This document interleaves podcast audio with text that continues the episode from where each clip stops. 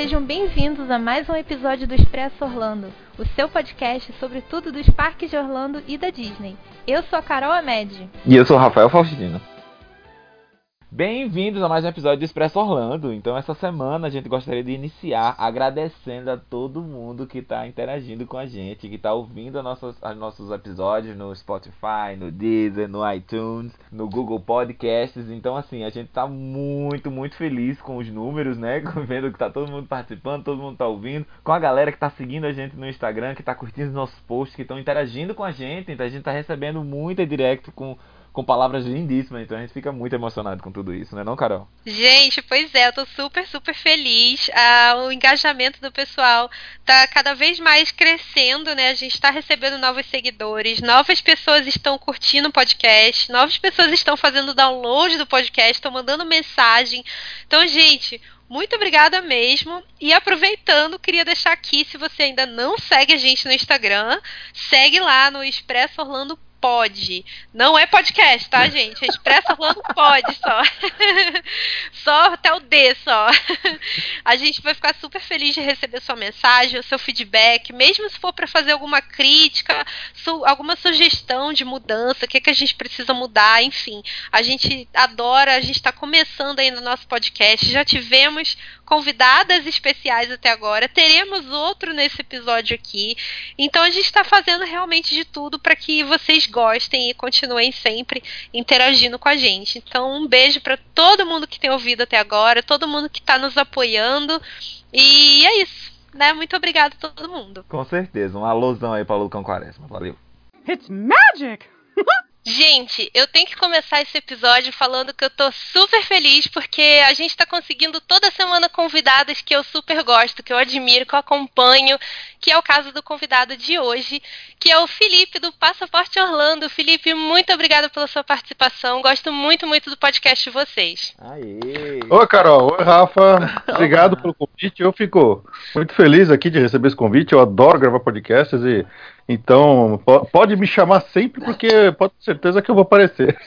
É uma honra, olha uma honra olha, participar aqui do, do Expresso Orlando. A gente vai chamar mesmo, viu? Mais vezes, pode deixar. Mais uma vez, muito obrigada pela sua participação. Eu quero só declarar antes da gente começar que se hoje a gente está gravando esse episódio é por causa de você e da Ju, que merece uma menção honrosa aqui, que não está participando mas gosto muito dela também. O podcast de vocês é o que me inspirou, basicamente, para fazer esse aqui.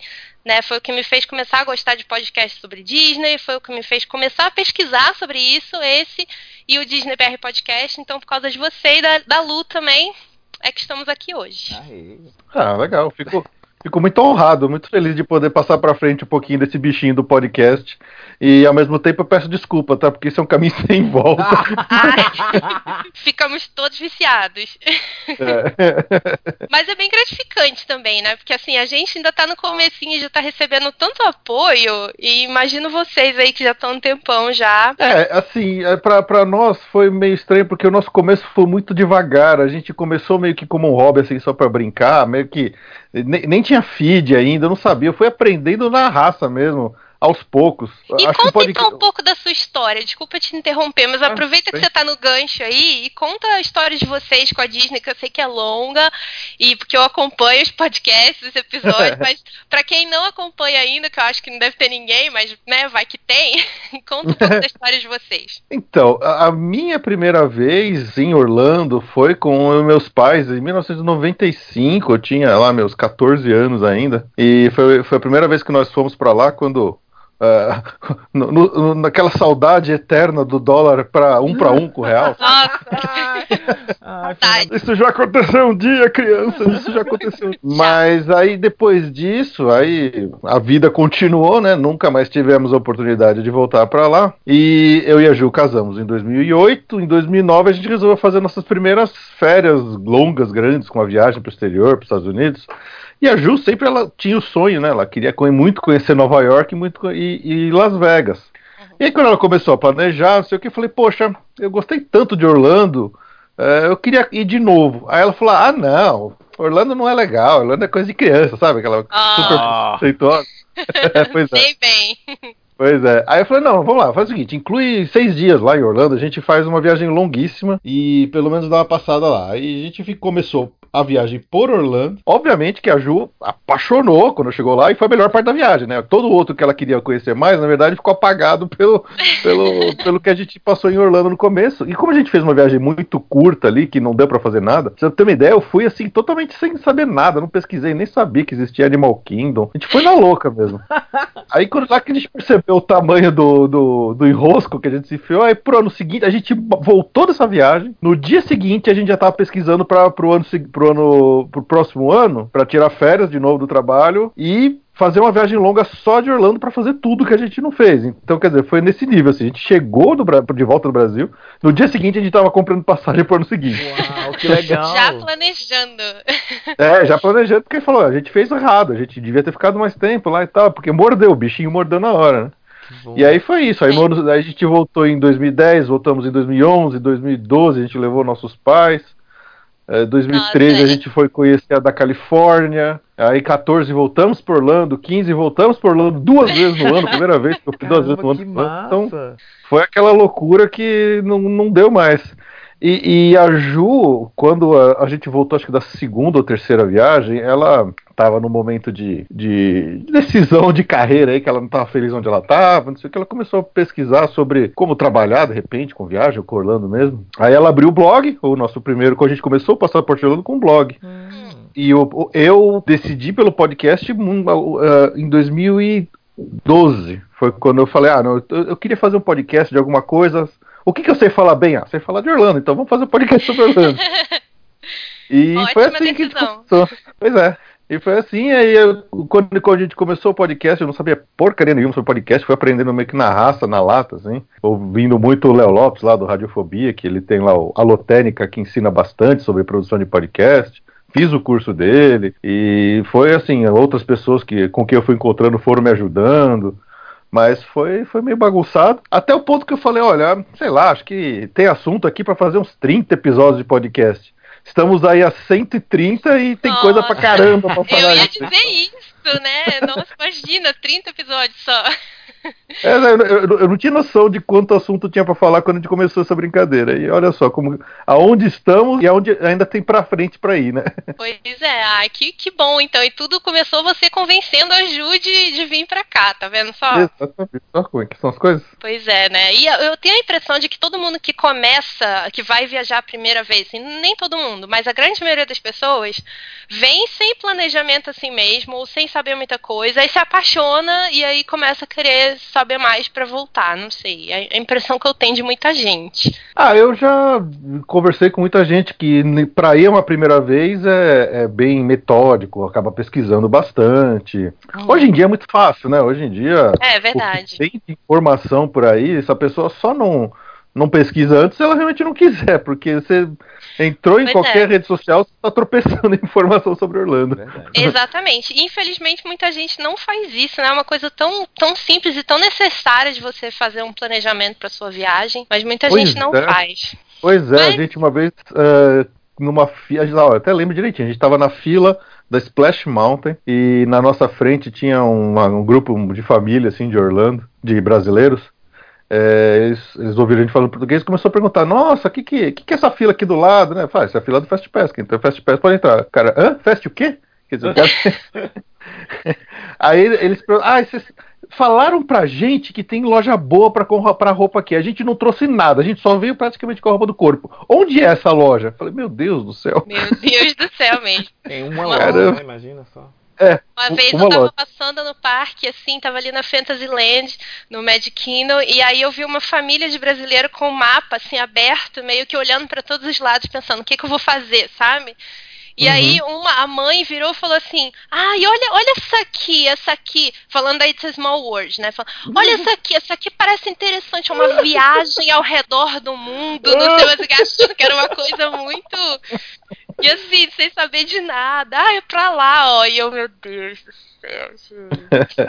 Já é, tá duas horas na fila. Mas enfim, gente, agora sim, vamos entrar no assunto que a gente vai falar hoje, porque a gente não vai falar de Disney hoje. Infelizmente, tô triste.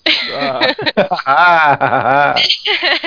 Mas, assim, é, é necessário para não causar nenhum tipo de polêmica, né? A gente fez uns episódios atrás aí os diferenciais dos parques da Disney. E a gente sabe que cada parque tem o seu conceito, né? Cada parque tem o seu estilo, tem a sua forma de fazer. Então hoje, por causa disso, a gente vai falar só sobre os diferenciais dos parques da Universal, né? Isso, o outro e parque, né? O outro parque, como diz a Lu. Vamos falar sobre outro parque. Mas a gente não tem esse preconceito todo que nem a Lu tem, não. A gente gosta ali também. A gente também admira muito o parque. Eu sei que o Felipe gosta bastante também. Né, Felipe? Adoro. Opa, eu me divirto muito. Pois é, eu também me divirto bastante na Universe. Tem algumas ressalvas, mas não, não vem ao caso hoje. Hoje a gente não vai falar das ressalvas. Então, gente, a gente preparou alguns tópicos aqui que a gente vai falando e fazendo comentários sobre esses tópicos. O Felipe também trouxe algumas coisas, então Vamos ver como é que vai sair isso aqui. E antes da gente entrar no primeiro tópico, para puxar o gancho, eu queria que a gente comentasse uma coisa que tá fora aí do que eu mostrei para vocês, mas é da inauguração da montanha russa nova ah. da área do porque a gente não pode deixar de falar dessa montanha russa, né? A Hagrid's, que agora o nome é muito muito grande, já esqueci. Hagrid's, uh, Hagrid's Motorbike. É, Hagrid's uh, Magical Creature Motorbike Adventure. Isso daí mesmo. Uau, aí, Ou a montanha russa do Hagrid. Exato. é, mais rápido, mais fácil. No parque Island of Adventure, lá no, na, na Universal.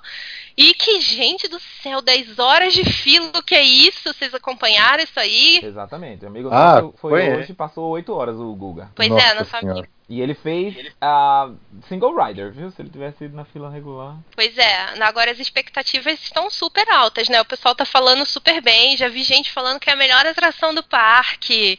É uma montanha russa que não é radical, né? Mas todo mundo fala que ela é bem rapidinha, até bem divertida a expectativa tá super, super alta. A minha tá. Eu deve ser uma montanha russa muito legal, muito interessante por tudo que eu vi até agora. Eu tô super ansioso para conhecer. Acho que ela vem bem pra, pra dar uma cara diferente de, de, de Universal, no sentido de que muita gente reclama sobre excesso de tela, simulador. Essa aí vem para fazer um negócio diferente com animatrônicos, com uhum. é, russo. Eu acho que deve estar muito legal. E, e, e é, é engraçado, acho que até já meio que puxando um pouco do nosso assunto principal de hoje, é, ver a diferença que Universal e Disney lidam com essa questão de grandes estreias. Uhum. Uh, a Universal meio que se orgulha de criar essas filas monstruosas gigantes. Eles, isso já aconteceu quando abriu a primeira área do Harry Potter, quando abriu a segunda, o Gringotts. É, eles falam, nossa, nossa fila teve 27 mil horas, uau, eles bateu recorde. Aí, em compensação, a Disney, né, na Disneyland, lá na Califórnia, acabou de abrir a área mais esperada de todos os tempos, que é Star Wars Galaxy's Edge.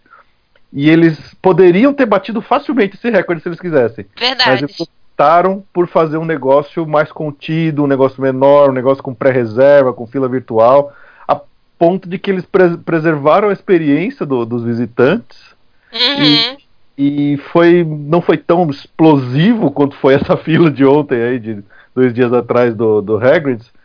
Mas assim acho que eles preservaram mais a experiência de quem conseguiu entrar. Então é, é já já a gente já nota ali a diferença um pouquinho entre universidades é uma diferença gritante isso que você está falando. Inclusive uma uma coisa que tem a ver com isso também é que esse nosso amigo que foi hoje na montanha russa ele mostrou que lá chega uma hora que mostra lá at capacity né? Que quer dizer, Sim. você não pode mais entrar na fila porque a fila está muito longa e tudo mais. Então, quer dizer, eles não estão liberando o Express, não tem a fila virtual ainda que eles prometeram que teria, mas acabou de abrir, então ainda não tem essa fila virtual.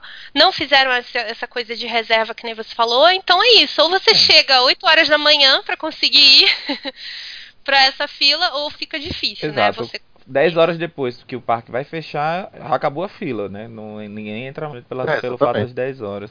Uhum. Agora, eu não vou negar que eu fiquei um pouco frustrado com a falta do, do desespero na Star Wars, né? Eu vendo o pessoal lá, ah, falta meia a, a fila tá meia hora, a fila tá meia hora. Eu disse, quê? Como assim fila meia hora pra, pra, pra na inauguração do brinquedo, assim, né? Mas é, realmente essa questão do, do, da satisfação de quem tá lá foi, foi levado muito a sério, né? Não, gente, mas assim, eu, eu fico imaginando só, sabe? É, se, se Harry Potter foi assim, eu não consigo pensar em como vai ser Star Wars no Hollywood Studios, porque não vai ter sistema de reserva aqui, Verdade. né? No Hollywood Studios vai ser uma, uma loucura. Eu imagino é. que o o parque vai atingir a capacidade máxima também super rápido.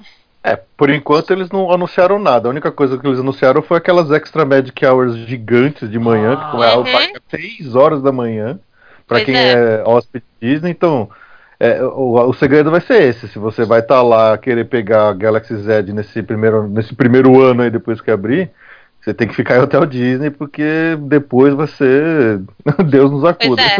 Ou você pega dois dias de Hollywood Studios, que seria o ideal, na verdade, independente de você ficar na Disney ou não, para fazer dois dias, né? Um dia só Star Wars, porque vai ficar ah. difícil. Imagina. Isso é básico.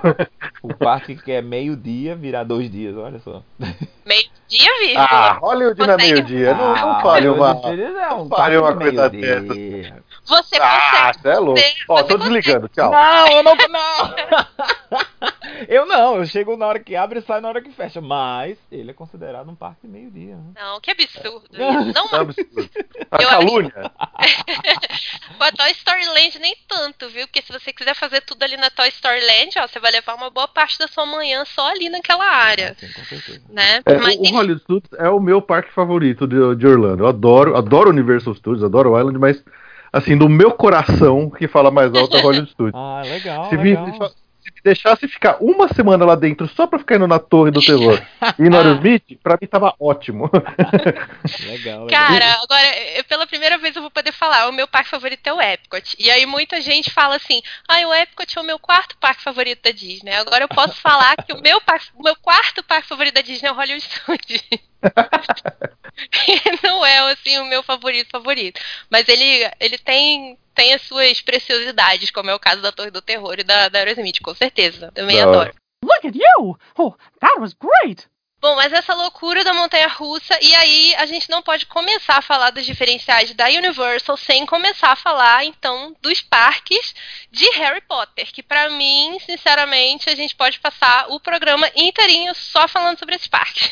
que os parques da área do Harry Potter são a melhor coisa que tem na Universal, são maravilhosos e eu acho que eles se destacam do resto do parque inteiro. O que eles fizeram ali foi uma coisa sensacional. Exatamente. Algum foi a guinada da, Univer da Universal na a excelência da, da tematização, né? Eles sempre faziam as atrações assim, uhum, e as lands meio mais ou menos, né? Até a, a, a Marvel Land deles tem uma, um ar assim meio de papelão cortado, né? E a primeira que tem essa imersão mesmo é essas, essas, essas do Harry Potter, né?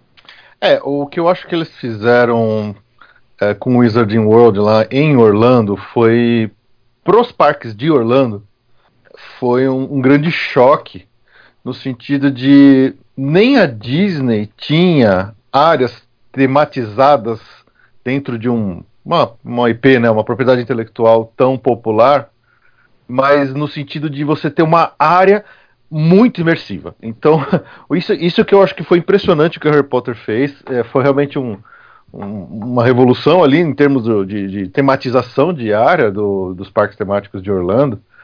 Porque você pensa, ah, Magic Kingdom, como é que é uma área temática do Fantasyland? Ah, é, não tem nada de muito especial na área, assim, que você fala, ok, eu tô dentro de um filme. Não, cada atraçãozinha tem a sua própria tematização interna dela. Uhum. Se você pegar no Hollywood Studios, você tem é, uma rua lá que é a rua de Hollywood, você tem uma rua lá que parece a Sunset Boulevard, você tem algumas coisas muito abertas. O que você tinha mais forte de tematização de um ambiente eram os próprios pavilhões dos países do Epcot.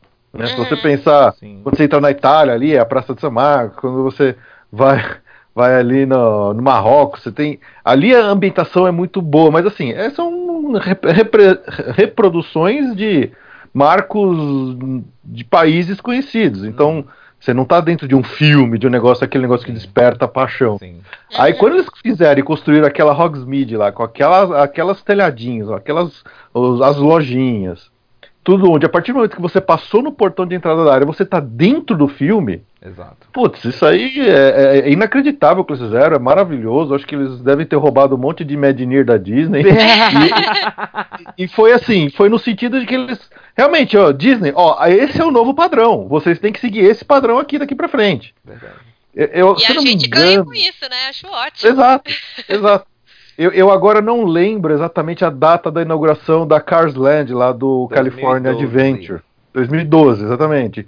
Que é depois do, do da abertura do, do, Harry Potter. Três anos. Quer dizer, a Cars Land foi a primeira área temática de, de, de um filme, de uma, uma propriedade ali, que a Disney fez para valer nos seus parques.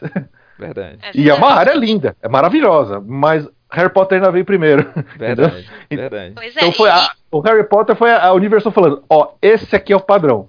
Disney, agora eu dei o primeiro passo, agora é sua vez.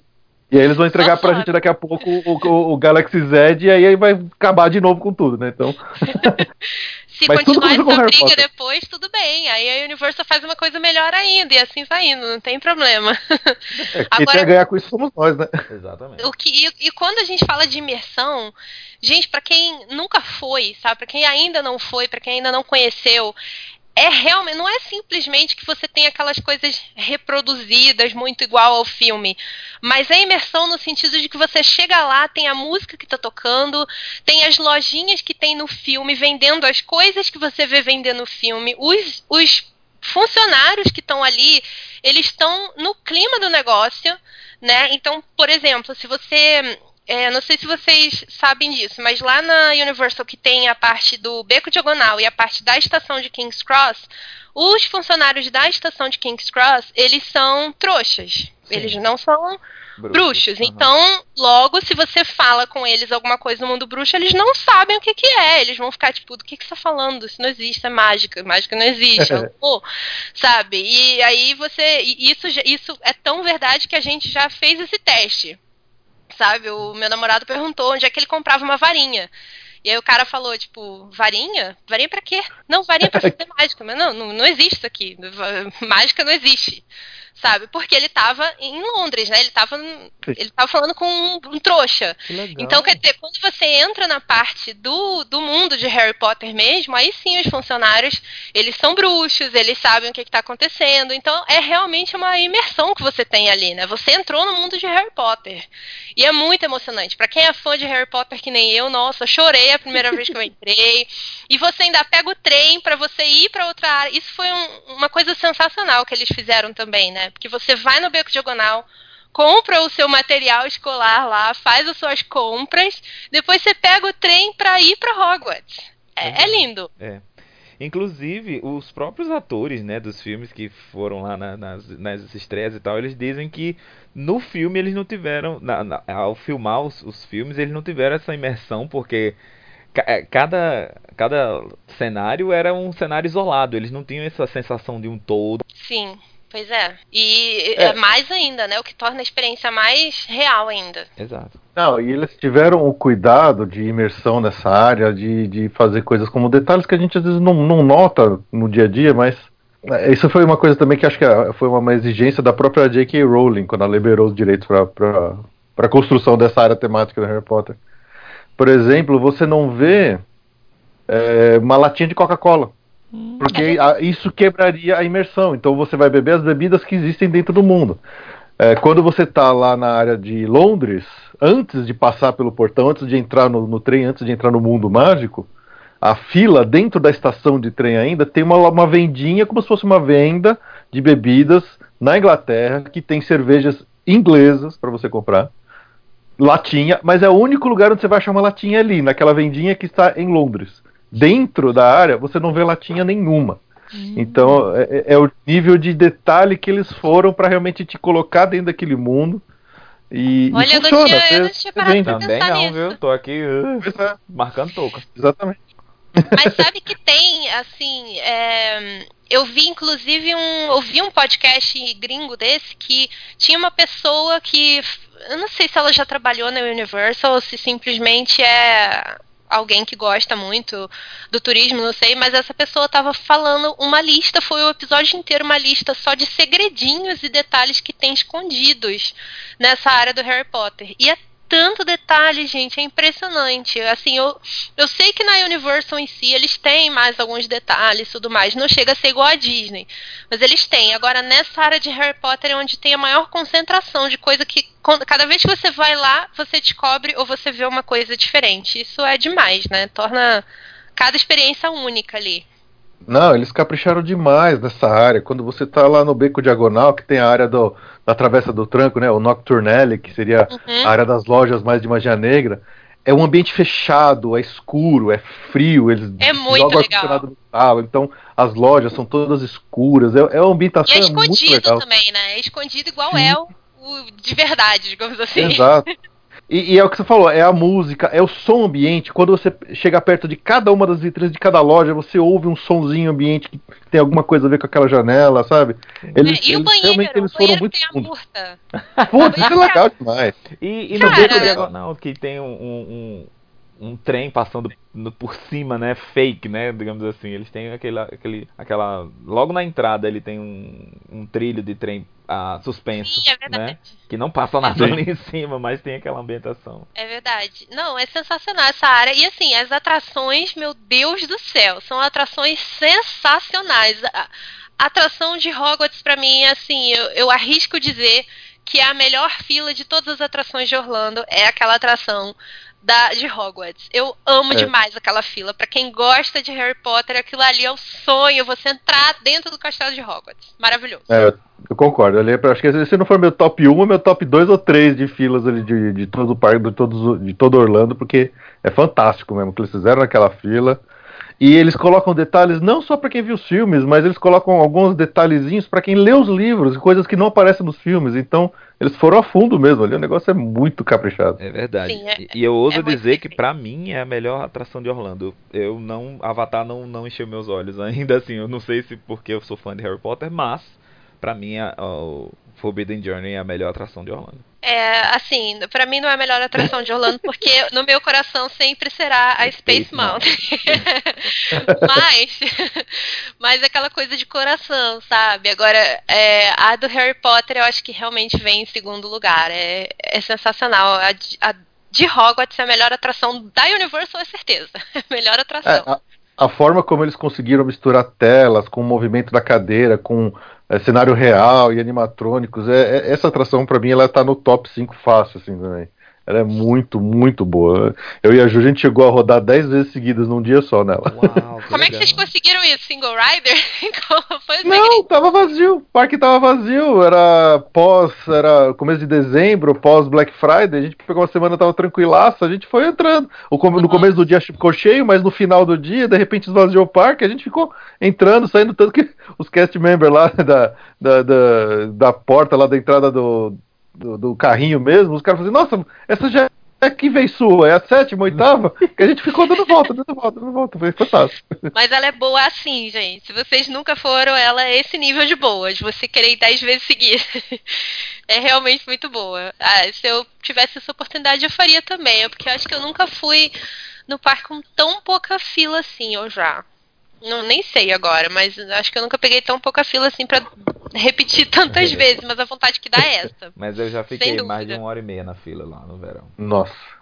Eu também, já fiquei. E eu não fiquei no verão, não, fiquei em janeiro, olha só. Nossa. Janeiro, já fiquei uma hora e meia. Mas, pelo menos, essa é uma fila que você realmente consegue aproveitar a fila. Eu, assim, é, só vou, hoje em dia eu vou como single rider a maioria das vezes que eu vou, porque eu, a maioria eu vou sozinha. Mas assim, se vocês tiverem oportunidade, não vão na single rider, vão na fila normal, porque vale a pena passar pela fila. A single rider corta a maior parte da fila e não, tem que ver a fila, tem que, tem que ver essa fila. Muito bem. Então falamos mais alguma coisa para falar sobre Harry Potter? Só espero. Bom, se deixar, a gente fica o resto da noite aqui. Mas... Pois é, então, cadê a Ju agora também, falar de Harry Potter? Eu sei que a Ju também gosta de Harry Potter. Eu só espero é, vai ter mais duas horas de cast aqui. É, verdade. Eu só espero que eles realmente levem pra frente as, os rumores do Ministério da Magia, né? Os rumores do Ministério da Magia, agora, agora ah, eu eles estão dizendo que vão fazer o Ministério da Magia onde é aquele Fear Factor live ali. Então. Não. Não. Esse ah, não pode nem brincar. Ah, antigão, antigão, né? Eu tenho. Não, tenho eu gostaria que acontecesse também, eu gostaria, porque ali aquele Fear Factor é uma porcaria, né? é, né? Então, sei lá. Na verdade, assim, se dependesse de mim, teria um parque só de Harry Potter, né? o que Todo muita gente acredita que é verdade. Né? Muita gente acredita que existe um parque Bom, do Harry Potter. Eles compraram agora uma nova área, né? Tem aí o rumor de que eles vão lançar um novo parque, sei lá Ah, quando. É, Vai verdade, que, né? Verdade. Um fã sempre tem aquela esperança no, no fundo do, do coração, mas eu acho que não, acho muito difícil. Bom, mas então vamos falar agora sobre mais um diferencial da Universal que eu vou pular um pouquinho que a gente colocou para fazer uma ordem mais que faça um pouquinho mais sentido.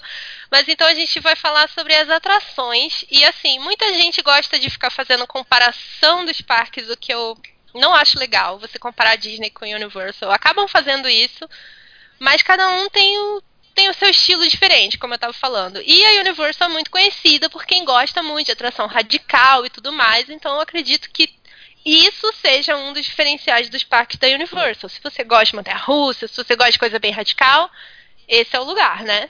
Ah, com certeza. Tanto que assim, eu acho que cabe até nesse mesmo tópico a gente fazer uma comparação que muita gente faz, eu concordo até certo ponto, que o Universal é, não é tanto um parque para criança, ele é muito mais para adolescentes e adultos. Enquanto a Disney é mais para criançada, adole... adolescente quando tá naquela fase chatinha de que não quer coisa de criança, nem sempre consegue curtir um parque tipo o Magic Kingdom da vida da mesma forma que um adulto consegue. O adulto consegue voltar para trás e voltar a ser criança. O adolescente acho que não. Então, Universal acaba sendo um parque melhor para adolescente mesmo e adultos que não estão afim de coisas tão fofinhas e bonitinhas assim e querem mais um negócio roots mesmo de, de, de descer gritando numa montanha russa. Então, acho que cabe bem dentro disso aí mesmo.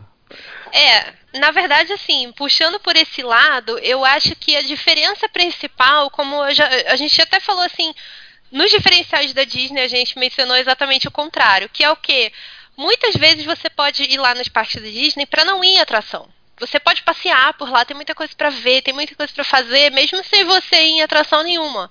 E a Universal eu já não acho que é um parque assim. Se você não tiver afim de ir em nenhum simulador ou nenhuma montanha-russa, você não vai ter o que fazer nesse parque você vai ficar meio perdido. Então é um parque realmente para quem gosta de brinquedo, né? Falando assim desse jeito mais escrachado que eu não gosto, mas enfim, é um parque mais para brinquedo, mais para atração, simulador, é montanha russa, é quando você sai de um vai para o outro e não quer ficar passeando muito, né? Eu tenho essa impressão. Vocês concordam? Eu, eu concordo pro Universal Studios, com exceção de, da área do Harry Potter e da área de Springfield, dos Simpsons, porque eu acho Sim, que são áreas que são fantásticas de você só ficar lá em volta dando uma, uma volta. E o Island of, o Islands of Adventure é uma área assim, é um parque que ele é mais interessante de você andar pelo ambiente dele. Porque você vai passando por cada uma das ilhas, elas são bem tematizadas dentro, então você passou pelo Harry Potter, você passa pelo Jurassic Park, é legal estar naquele ambiente de Jurassic Park, que é com mato. Ai, ali no você- Sul Lagoon eu acho uma delícia. Então eu, eu gosto muito de estar dentro dos ambientes do, do Island of Adventure, eu gosto também. Assim, eu acho que não é tão, é, tão quanto a Disney, mas é, para mim pega bastante. Na, nas áreas do Harry Potter, na área dos Simpsons, que eu adoro Simpsons, sou fã do desenho há milênio já. E no Island of Adventure, eu acho que lá dá pra curtir sim a ambientação só. Uhum. É, a questão dos Simpsons pós Harry Potter, né? Que eles deram aquela, aquela Springfieldada ali, né? Porque ela era só realmente a atração. E eu, eu realmente concordo com, com relação ao Island of Adventure.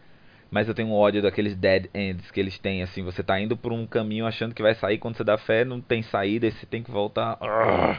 Mas- que tem ali perto do Popeye, que tem ali por trás do, do, do Discovery Center do, do Jurassic Park. Mas eu realmente concordo com, com, com o Carol com essa, sobre, com essa questão. E eu tenho a minha, a minha visão também de, de 2001, quando eu fui com 14 anos. Eu já era muito fã da Disney, mas quando eu voltei, fui com, com um grupo de adolescentes, né? Quando eu voltei, eu voltei com essa impressão, assim, de, ah, gostei mais da Universal, com dor no coração, porque eu sou muito fã da Disney, eu sempre fui muito fã da Disney, mas eu gostei, tinha gostado mais dos parques da Universal justamente por isso.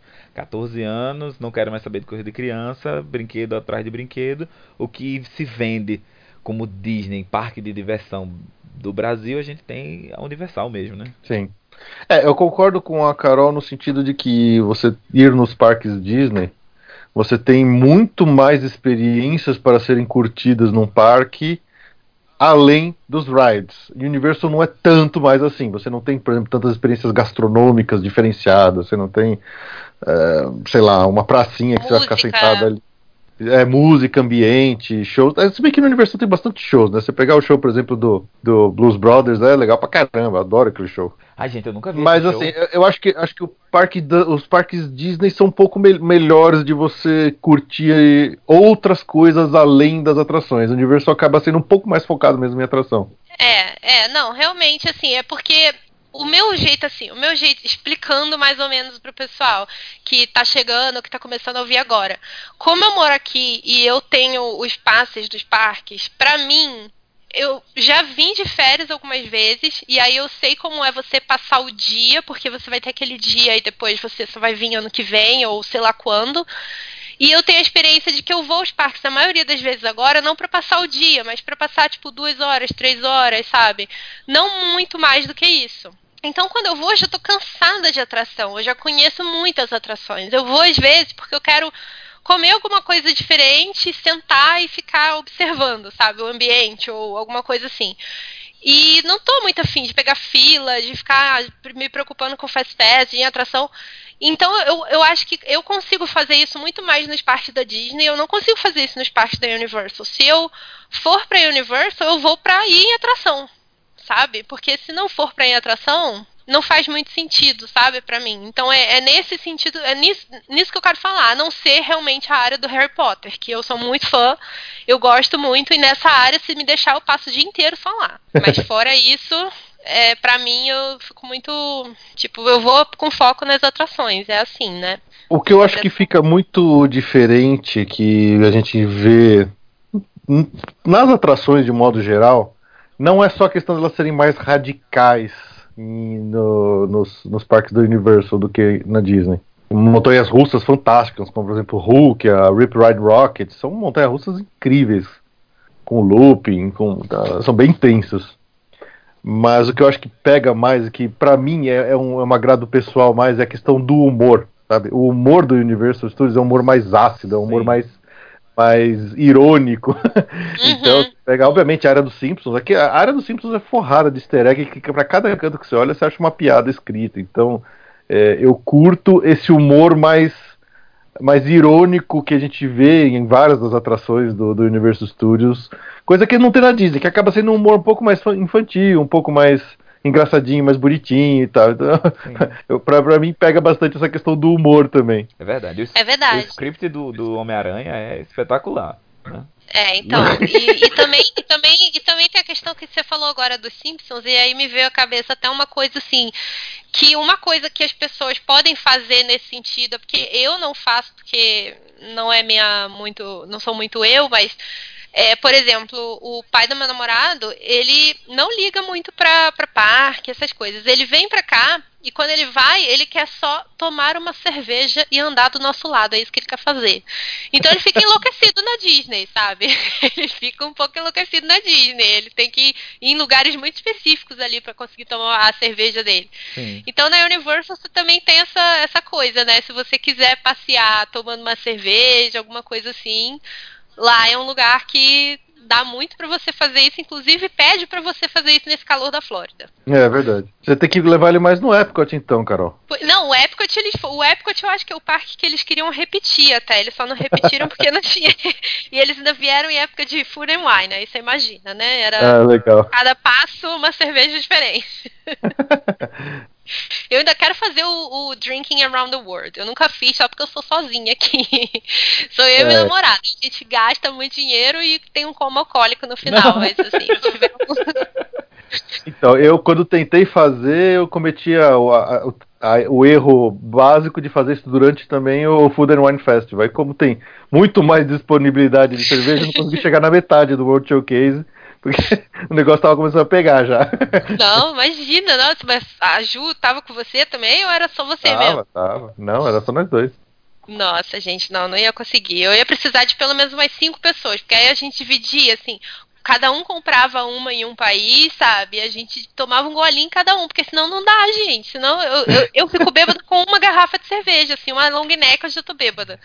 Imagina. Eu não julgo não aquela dá. pessoa que foi presa subindo a, a, a pirâmide do México, né?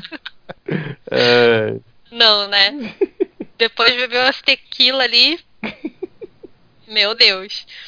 Mas então, prosseguindo, a gente continuar a falar, então, uma parte do, do que torna a.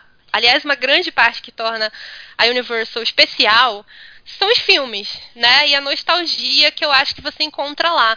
Como o Felipe estava falando dos Simpsons. Cara, os Simpsons, todo mundo ama os Simpsons, né? É uma coisa de longa data que tá ali e que faz a gente ter aquele resgate. O Jurassic Park, nossa, quando a gente entra lá, que a gente vê aquela, aquele portal e ouve aquela música, sempre tem a música do filme, né? Que toca a gente, são aquelas músicas também. E, o, e, a Universal, tanto a Universal quanto o Island tem muito disso. Como é que é isso para vocês? Quais são os, os filmes que vocês sentem mais nostalgia lá, as músicas? O que, que vocês acham? Ah, eu, eu, eu, Muitos daqueles filmes que tem lá eu adoro, né? Por exemplo, Jurassic Park é um filme que, pô, eu lembro de ter no cinema, foi uma, uma experiência totalmente inesperada para mim. E, cara, eu adoro esse filme até hoje. Eu acho que ele é um dos filmes perfeitos para se ver. Ele não, não envelheceu nada mal. E, e aquela trilha sonora do John Williams é perfeita. Não é à toa que eu acabei escolhendo essa como sendo a nossa música é. de abertura lá no Passaporte Orlando. E eu fico arrepiada toda vez que eu começo a ouvir esse podcast. pois é.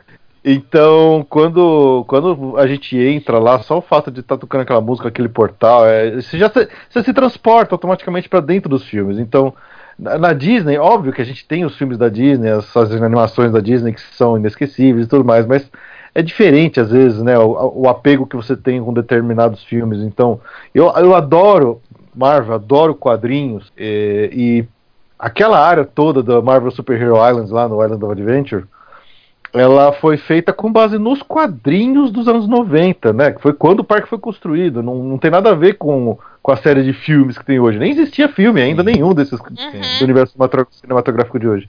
E por coincidência, foi bem a época que eu mais li quadrinho na minha vida. Então, aquelas caracterizações daqueles personagens que estão lá é da minha adolescência, assim, quando eu mais li quadrinho. Então, para mim, estar dentro daquele ambiente que.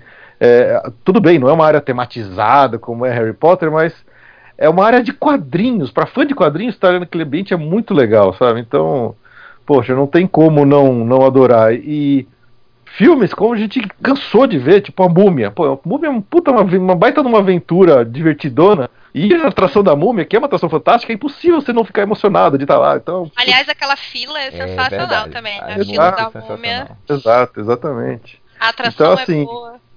To, to, quase, quase, todos os, os, filmes que de alguma forma são representados lá, até aquelas atrações antigas, né? Porque o Universal, eles a Universal eles eh, vão sempre atualizando seus rides quando vai ficando meio velha a temática, então eu lembro com saudade do Back to the Future. Ah, Só de ter aquele DeLorean lá que tinha um canto. Sim, Só de ter ele ali, você, você fica emocionado. Eu fui. Eu fui, eu fui. E que saudade do King Era Kong. É, tubarão. verdade, não, não tenho saudade não, eu prefiro o Harry Potter mesmo. Ah, não, mas o King Kong não era no Harry Potter, é onde é a múmia. É o, é o tubarão que é o ah, Harry é Potter. Ah, verdade, mas é a múmia, tá até lá o negócio. É o tubarão. King Kong. O do tubarão era do Harry Potter. É. Aliás, vocês sabiam que tem um tubarão na área do Harry Potter? Eu fiquei sabendo esses dias só. Eu não sabia. Sim, eles, eles, eles costumam fazer isso. Na, quando eles constroem uma, uma atração nova, uma área nova em cima de uma existente antiga, eles deixam pequenos easter eggs da anterior. Então, se você olhar lá no Diagonal, tem tubarão. umas coisas. É, eu achava que tinha só o tubarão do lado de fora, mas lá dentro tem também. Eu não sabia disso. Fiquei, fiquei feliz de saber disso. Desse, dessa homenagem. Ai, gente, pois é, eu, e eu vou acrescentar um que vocês não falaram, provavelmente porque vocês não ligam muito, porque ninguém liga muito, mas eu adoro do ET. Ah, gente. sim, não, ET. Acho de, tão fofinha aquela música do ET. De que o Universal fechar o, o, brinquedo do ET, eu acho que eu faço um strike ali, não tem jeito, tem, tem que. Eu acho que é uma das poucas que ainda restam lá, assim, de muitos anos atrás, né? Porque nossa, eu me lembro muito de ir nessa atração quando eu vim aqui a primeira vez em 98 e eu fiquei super emocionada e toda vez é uma emoção também. Eu acho tão bonitinha. Espetacular. Ele não, é, eu nunca ouvi ele falar meu nome, mas eu adoro. o ET, junto com aquele Horror Makeup Show, que às vezes as pessoas esquecem, são as duas únicas atrações originais que ainda existem lá no Universal Studios. Hum, Todo o resto já mudou. Alguns é. mais de uma vez já até. Ah, e o Exterminador Ele... do Futuro era espetacular também. Mas não é original, o Exterminador não é original não, do parque. Né? Mas era muito é, bom. É, não é, do... não é? Da abertura não, ele abriu depois. Hum. Nossa, eu achava que era. Eu me lembro dele de 98. É, porque quando eu fui em 95 ele não existia ainda. Ah. ah, sim, nossa. Mas ele é bem velho. ele é. Era. ele é bem velho anyway, era, né? Enfim. Pois é, mas então eu acho essa uma das melhores partes. E, e, falando comparação com a Disney, que você citou também, Felipe, eu acho que é porque assim, a Disney, a gente tem, obviamente, se a gente não tivesse assistido aos filmes da Disney, a gente não gostaria da Disney, né? Porque a gente cresceu vendo esses filmes, a gente se apaixonou pelos personagens, pelos filmes, e por isso a gente gosta muito da Disney. Só que assim, eu acho que músicas principalmente remetem à nossa infância, né? Como todos os filmes da Disney. Traz essa, essa nostalgia assim de infância e tudo mais. Por isso que é diferente, porque a Universal não necessariamente você está lembrando de uma época da sua vida, mas sim de como aquele filme marcou, aquele filme marcou o cinema, aquele filme fez história. Então, eu acho que é, talvez essa seja a principal diferença, né? De, de, você chegar e você vai ver uma coisa de Jurassic Park. Não importa se Jurassic Park marcou muito a sua vida ou não, mas é um filme que marcou o mundo, né? Eu acho. O mundo, a história né? do cinema, a, a, cultura pop, o entretenimento, o cinema no geral. É então você tem essa, né, esse, essa emoção por causa disso. Ah, eu mas, concordo, eu concordo. Eu acho que é bem por aí mesmo. Continuando com os nossos tópicos sobre os diferenciais da Universal, eu gostaria de falar agora, a gente comentar um pouquinho sobre o Express Pass. Enquanto na Disney tem o Fast Pass, a Universal tem o Express Pass. E Felipe, você pode explicar para o pessoal que não conhece o que é o Express Pass? Uh, Express Pass é o Fast Pass pago. Pronto, próximo. não, brincadeira, calma lá. O Express Pass, ele é, ele é a versão do Fast Pass do Universo, só que você realmente tem que comprá-lo. Ele é um item adicional que você coloca no seu ingresso. Então não, não, não está incluso na sua admissão no parque como está o Fast Pass nos parques da Disney. Só que o, o Fast Pass eles têm, ele, perdão, o Express Pass ele tem muitas categorias, ele tem uma variação absurda na, na, na quantidade de formas que você pode comprar ele. Então se, se você for comprar ele no começo do dia, ele tem um preço diferente se você comprar ele no meio-dia. Se você for comprar em baixa temporada, em alta temporada, se é final de semana, se é dia de semana. Se você quer comprar a versão que vale só para uma atração, se você quer uma versão que vale uma vez por atração, se você quer a versão que vale para todas as atrações quantas vezes quiser. Então, assim, a variedade de formas que você pode comprar o Express da Universal, eh, da, da, Universal, ele é muito grande. Por isso que às vezes as pessoas perguntam pra gente, ah, quanto custa o Express? Cara, não tem ideia. vai depender muito, vai depender muito de como, da hora, de quando, de onde você vai estar e vai querer comprar isso. É, a, a, vantagem, por exemplo, que alguns dos hotéis de luxo da, da Universal dão é que é, é justamente eles dão esse Express Pass para você. Então, se você ficar lá no Portofino, que é o hotel mais, um dos mais caros deles lá, tá incluso o Express Pass ilimitado para você ir no parque. Então, é, é uma das vantagens, por exemplo. Mas acho que só vale a pena você gastar esse dinheiro a mais mesmo se você tiver sem tempo, se só for uma vez em alta temporada.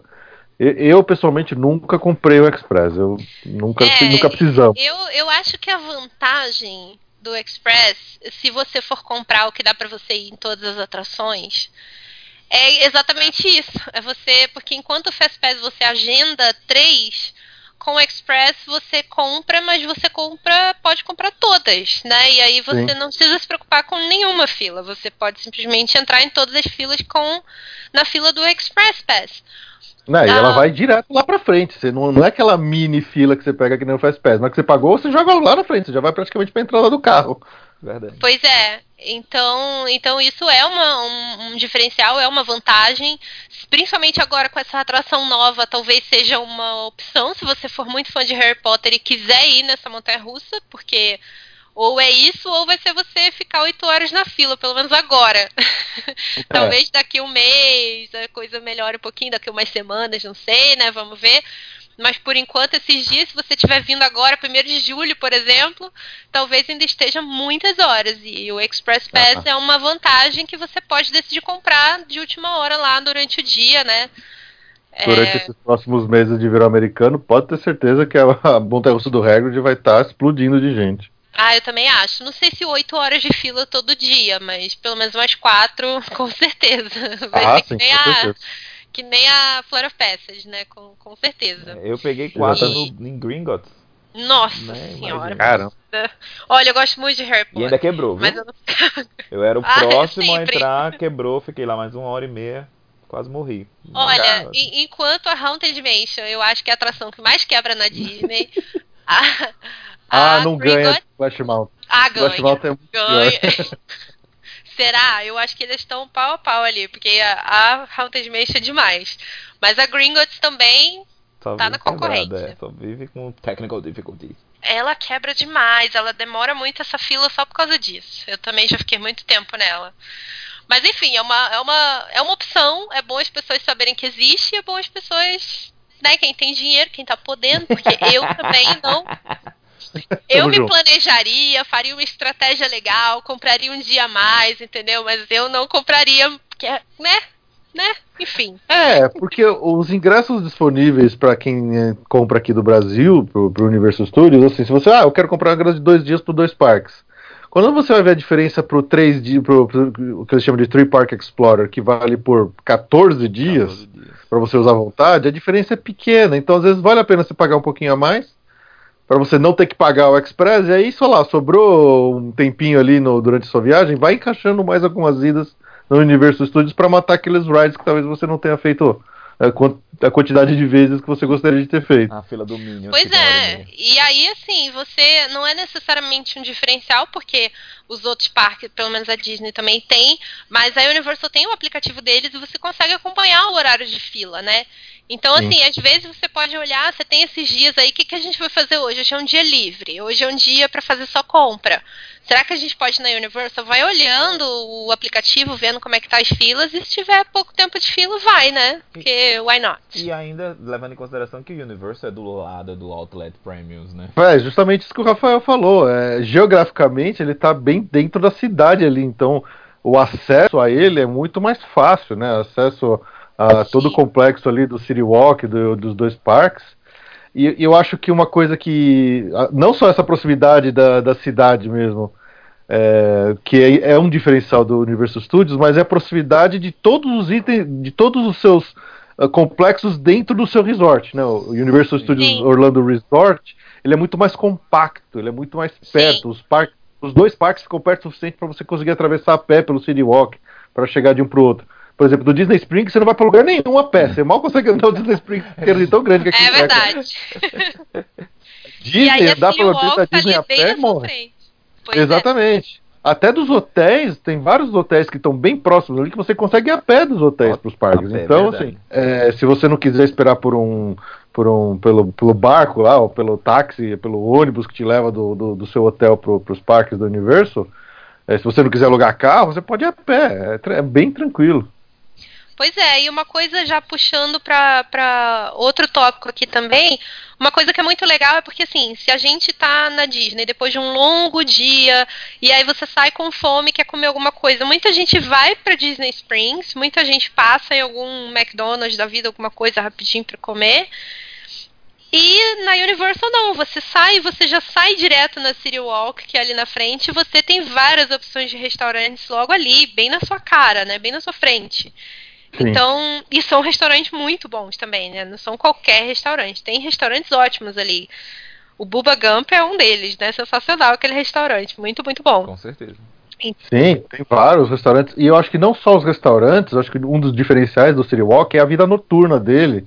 Sim. É, para quem quer curtir uma baladinha, quem quer de repente ficar até um pouco mais tarde por um, Cinema. um lugar para dar uma dançada, o cinema e tal, coisa que uh, o City Walk ele vai até mais tarde que o Disney Springs, então de repente quem tá afim de curtir uma, uma noitada um pouco esticada em Orlando, o City Walk é, é, é o lugar para se ir, sabe? É, mas eu vou, vou, vou só fazer uma correção rapidinha aí, que a Disney Springs também é muito maravilhoso pra quem quer uma baladinha. A Ah, minha baladinha é sempre Disney Springs. É, tem House of Blues, né? Tem várias coisas. Agora eles têm o The Edison, que eu ainda não fui, mas eu sou louca, louca pra conhecer. Eles têm Pô, o esse Split eu fiquei View, que fica até as duas também. O É, Dennis vou conhecer também, parece ser muito interessante. Nossa, parece muito legal. Tem uma amiga minha que foi já, ela falou super, super bem, mas a gente ainda não foi. Mas tem o pub irlandês, né? O Raglan, que fica lá até duas horas da manhã. Tem o Splitsville, que fica lá até duas horas da manhã. Tem o House of Blues, que fica até duas horas da manhã. Então tem, tem umas opções aí na Disney Springs. É maravilhoso. É porque eu amo Disney Springs, eu defendo até a minha morte. eu gosto muito da Disney Springs. Mas enfim, aí tem a City Walk, que tá logo ali na frente da Universal. Que ódio atravessar é... aquilo tudo pra chegar no estacionamento. Ah, eu também. Meu Deus, que preguiça. Preguiça. Devia ter esteira ah, lembra... da porta do, do parque. Sim. E lembrando que se você quiser ir só no City Walk, se não me engano, depois das 6 horas da tarde, não se uhum. cobra estacionamento lá no Universal Studios. Então você pode ir ah, só pra lá, você tem que pagar estacionamento. É. Eu vou dizer que assim, a, vou contar uma dessa, uma história dessa aí.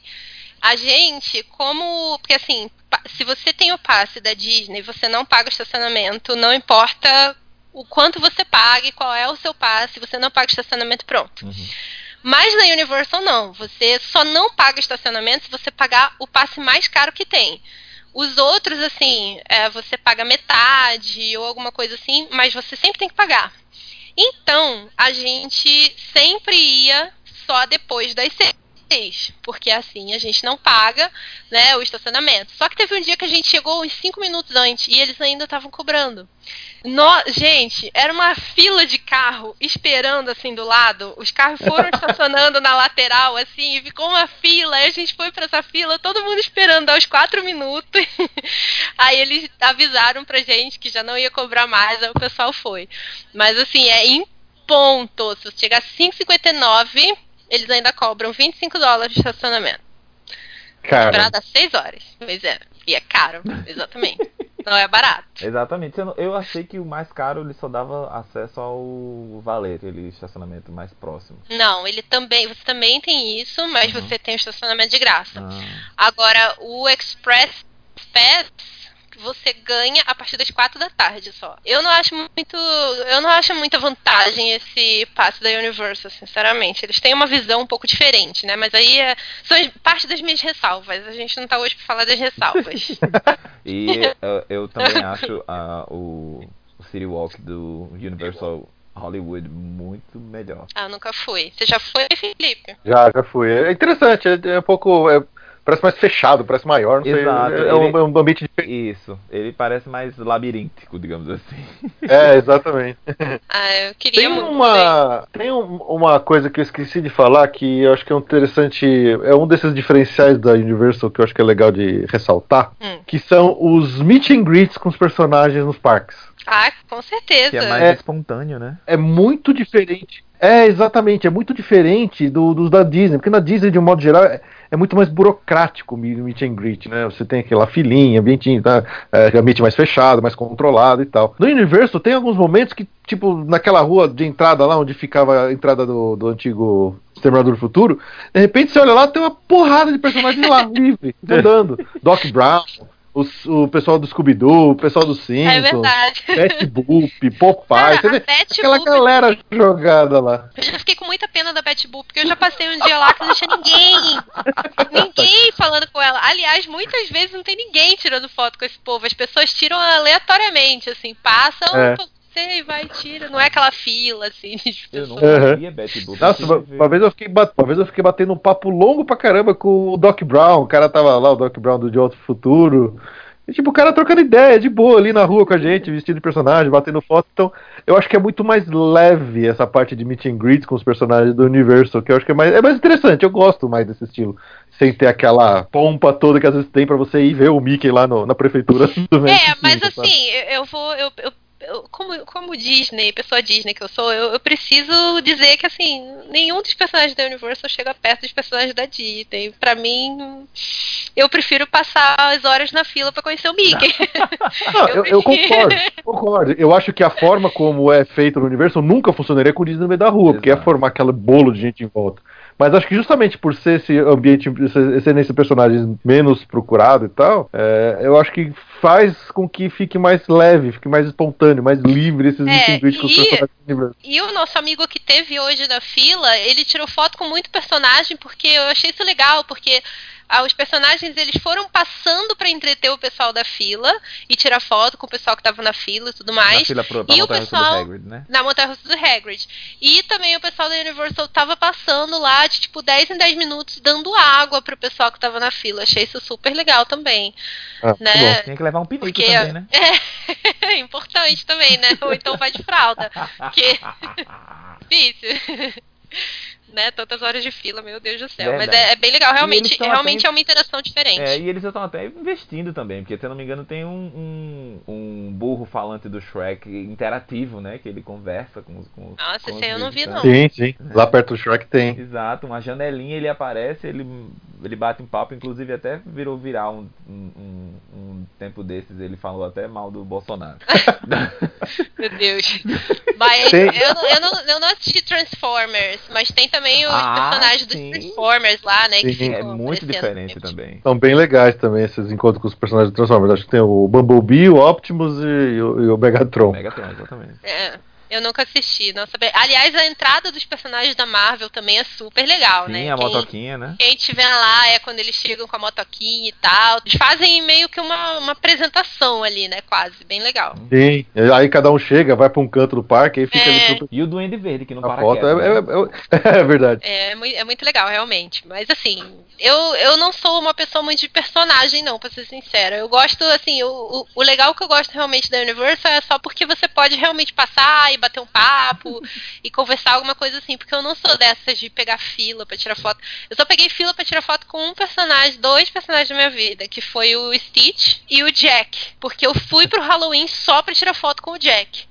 Ah, Então, é, só, só esses. O resto, acho que eu não, não sou muito de personagem. Mas quem gosta É. de personagem, os personagens da Universal vão gostar, né? De, vai gostar. Ah, sim. É, eu e a Ju, a gente raramente pega a fila pra ver personagem. A única vez que a gente fez isso foi um Fast Pass que a gente pegou pro Mickey lá no Magic Kingdom. E, de novo, quando eu estive lá no Star Wars Weekends, que aí eu fiquei louco. Aí eu precisei tirar foto com o Vader, com o Chewbacca, Boba Fett. Aí eu Que na Star Wars você não vai precisar fazer, né? Na Star Wars Land eles vão É. estar andando lá de boa também. Exatamente. Eu tô curioso pra ver como é que vai funcionar isso aí também. Pois é, então, porque vai ser muita gente, né? Querendo falar com eles o tempo É. todo, tirar Pois é. Tô achando que Orlando vai ser Exato. um pouco diferente. É, vamos ver como é que eles vão fazer. Eu só sei o seguinte, se der, se der pra estar meia-noite na fila, eu tô meia-noite na fila. Talvez você esteja Bom, de, de 7 horas da manhã na fila, meia-noite você vai entrar, talvez. Pois é. Bom, mas aí, gente, uma coisa que a gente também não mencionou na, quando foi, foi falado do Express Pass e que eu queria ter mencionado também é a questão da fila virtual. Porque a Universal começou a fazer isso. Atualmente, se eu não me engano, me corrijam aí se eu estiver errada, mas tem duas atrações que tem fila virtual, que é a do Jimmy Fallon Uhum, e a do Velozes e Furiosos. exatamente. E todo o Volcano Bay, né, é com essa coisa de, de, de fila virtual e que eu acho sensacional esse negócio de fila virtual. É uma coisa. Porque primeiro você tem que estar no parque para você conseguir, mas é quase como um Fast Pass que você agenda só quando você chega lá e você vai na hora que ele te deu Exatamente. né, pra, pra você ir. Se der pra você. al- Alguns horários aparecem disponíveis, né, pra você poder escolher, mas às vezes não tem pro que você quer, e aí vai ser pro que der e pronto, você vai e volta. E às vezes você não consegue ir na fila normal. só, só se você pegar o. o- É, exatamente. Eu acho que no Jimmy Fallon é só assim, não? Eu não, nem sei se no Jimmy. Bom, tem, já tem. tem O Jimmy quase- Fallon, quando, a, a- quando o parque não tá muito cheio, eles desativam a fila virtual. Aí fica só a fila normal mesmo lá, mas é só quando o parque tá bem vazio. Tanto que a última vez que eu estive lá, que eu quis usar a fila virtual do Jimmy Fallon pra poder testar, não tava habilitada. A gente entrou e em nem acho que 10 minutos a gente entrou na atração, foi bem rapidinho. Mas eu acho essa, essa lance da fila virtual uma melhor sacada que eles tiveram. Eu acho que o futuro de parque temático tá em fila virtual. Porque, cara, você tá lá, você não tá parado numa fila, num zigue-zague besta no sol. Você pode estar dentro de uma área livre, como é o Jimmy Fallon, como que eles estão fazendo, que eu acho a melhor coisa, né? Você, você não tem que ficar parado numa fila, todo mundo, né? Fazendo um zigue-zague enorme. Você tá lá dentro do ambiente que você pode explorar, pode curtir. Ou você tá comprando alguma coisa, você tá tomando um refrigerante. Putz, eu, eu sou fã Pois disso, eu é. acho que eles tinham que aplicar isso pra mais, mais rides. Nossa, eu também acho super. Meu Deus do céu, devia ter muito mais. Estão é, dizendo que vai ter, né, para essa atração do Hagrid nova agora. Não sei quando que deve abrir, mas assim, por favor, Universal tenha mais fila virtual. A Disney podia começar a aplicar isso também. Exatamente. Como seria isso na é, Disney, né? A, a, Disney vai começar a testar isso pela primeira vez lá na Disneyland para entrar na área da Galaxy Z. É, nessas primeiras três semanas aí que depois da abertura, eles fizeram tudo com uma pré-reserva. Uhum. A partir da, da, quando acabar essas primeiras três semanas, aí vai ser por fila virtual. Você entrou no parque, você entra lá no, no aplicativo da Disneyland e, e entra na fila virtual para entrar na área. Não é na atração, é na área. Isso, isso aconteceu com Harry Potter no, no, na inauguração, né? Você tinha que ir lá, tem uns totens, você colocava o seu ingresso e tirava um, um horário para voltar para a área do Harry Potter, 2009. É. Eu não me lembro disso aí. 2009. não vim nessa época. é, mas é realmente essa fila virtual tem tudo para dar muito certo. É uma coisa que a Universal fez que acertou, né, também. Tomara que tenha cada vez mais filas virtuais. A gente agradece muito, né? Yes. Look at you! Oh, that was great! Uma coisa que eu acho que muita, muitas pessoas, claro, é quando as pessoas brasileiras principalmente vêm para cá, gosta muito da questão cultural daqui, né? De ver coisa que é muito dos Estados Unidos, que é muito americana e tudo mais. Por isso que os feriados são muito curtidos, né? As, fest as festas que são feriados são muito eventos muito curtidos pelos brasileiros. Muita gente gosta. E o Halloween eu acho que é uma das mais populares né? O pessoal gosta muito tanto do Halloween da Disney quanto do Halloween da Universal. Mas aí o que eu tenho que falar que é um diferencial muito grande da Universal é que a Universal é realmente assustador. É realmente Halloween, é realmente o pessoal fantasiado e assustando e levando susto e tendo medo dessas coisas. Eu nunca fui. Ah. Exatamente por isso. eu sou meio cagona. Mas, assim, o pessoal que gosta de filme de terror, eu acho que realmente é uma opção muito boa. Esse evento é um evento super popular aqui na Universal. Eu acho que a gente não podia fazer um, um podcast sobre diferenciais da Universal sem falar do Halloween Horror Nights. Vocês já foram? É, o, o Halloween Horror Nights, é, com perdão do trocadilho, é, é um diferencial monstruoso pro Universal. Opa! Tudum! E, e assim, é, eu adoro filmes de horror, eu adoro filmes de terror e eu sempre quis muito conhecer. Eu só conheci uma vez o Halloween Horror Nights do Universal Studios de Hollywood, que foi em 2016. Mas este ano agora eu estarei em Orlando no Halloween Aê. Horror Nights. Eu quero muito curtir esse do Universal, porque eu quero muito conhecer o Universal, que é considerado por muitos como a melhor festa de Halloween de todos os parques aí do mundo. né? Então, é, eu acho que o diferencial é esse. É, o parque se transforma completamente à noite. Fica outra cara, eles mudam assim, eles expulsam todo mundo do parque, eles arrumam o que tem que arrumar lá, depois deixa todo mundo entrar conforme o cair da noite. Tem os diversos labirintos, né, os, os Haunted Mazes, que são as casas mal assombradas, que tem algumas com temáticas originais, tem várias com temáticas de filme, de séries, de coisas que estão na, na atualidade. Sim, então, o pessoal falou por muito muitos... de Stranger Things. Isso, ano passado teve Stranger Things, esse ano agora vai voltar. Por anos ficou uma casa lá fixa, quase de The Walking Dead, que já não tem mais. Às vezes voltam com umas clássicas dos monstros, né? Porque Universal, Universal Studios é o estúdio dos monstros, clássicos. Então, Frankenstein, Drácula, Lobisomem, Múmia são todas é, propriedades da Universal Studios. E vira e mexe eles voltam com alguns desses. Esse ano acho que eles vão voltar com uma casa dos monstros clássicos. Fred versus Jason, Alien versus Predador. Os caras já usaram tudo quanto é temática. E em 2016, quando eu estive lá no, no, de Hollywood, tinha uma casa do Exorcista.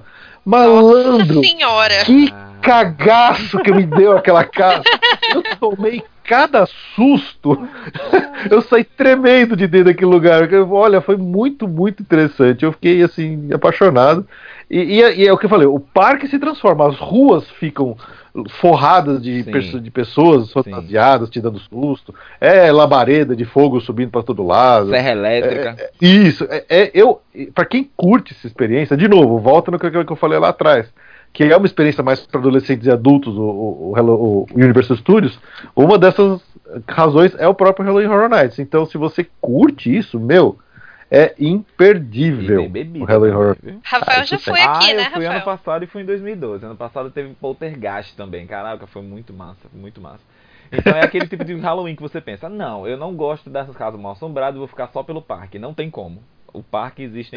o, as, as, ruas dos parques têm os monstros passando e eles fazem questão de pegar as pessoas que estão distraídas. Se você estiver atento, eles não vão acima de você. Mas você tá distraído, meu filho. Chega uma serra elétrica do seu lado. Ah, chega uma pessoa gritando Nossa do seu lado. senhora, gente. É assim. de- Ô, Rafa- Hum. Rafael, e as casas são muito bem feitas, né, Ah, cara? demais, muito bem demais. caprichadas. Isso. Você, assim, eu, eh, eu- eles, eles liberam as pessoas de 10 em 10, digamos assim. Eu tentava nunca ficar nem na frente, nem atrás, pra ficar no meinho. Então, assim, as pessoas da frente eram assustadas, eu passava direto naquele, naquele ponto do susto. Mas não tem jeito. Eles sempre vai, eles sempre vão pegar você, sempre vai, sempre vai achar um, um momento que você tá distraído, vai pegar você. Teve um do ano passado Nossa, que gente. era do Mike Myers, como é que é o O Halloween. Halloween, exatamente, um 4. Era Mike Myers em todas as salas. Então, assim, você parecia que tava num pesadelo que você não conseguia andar pra frente.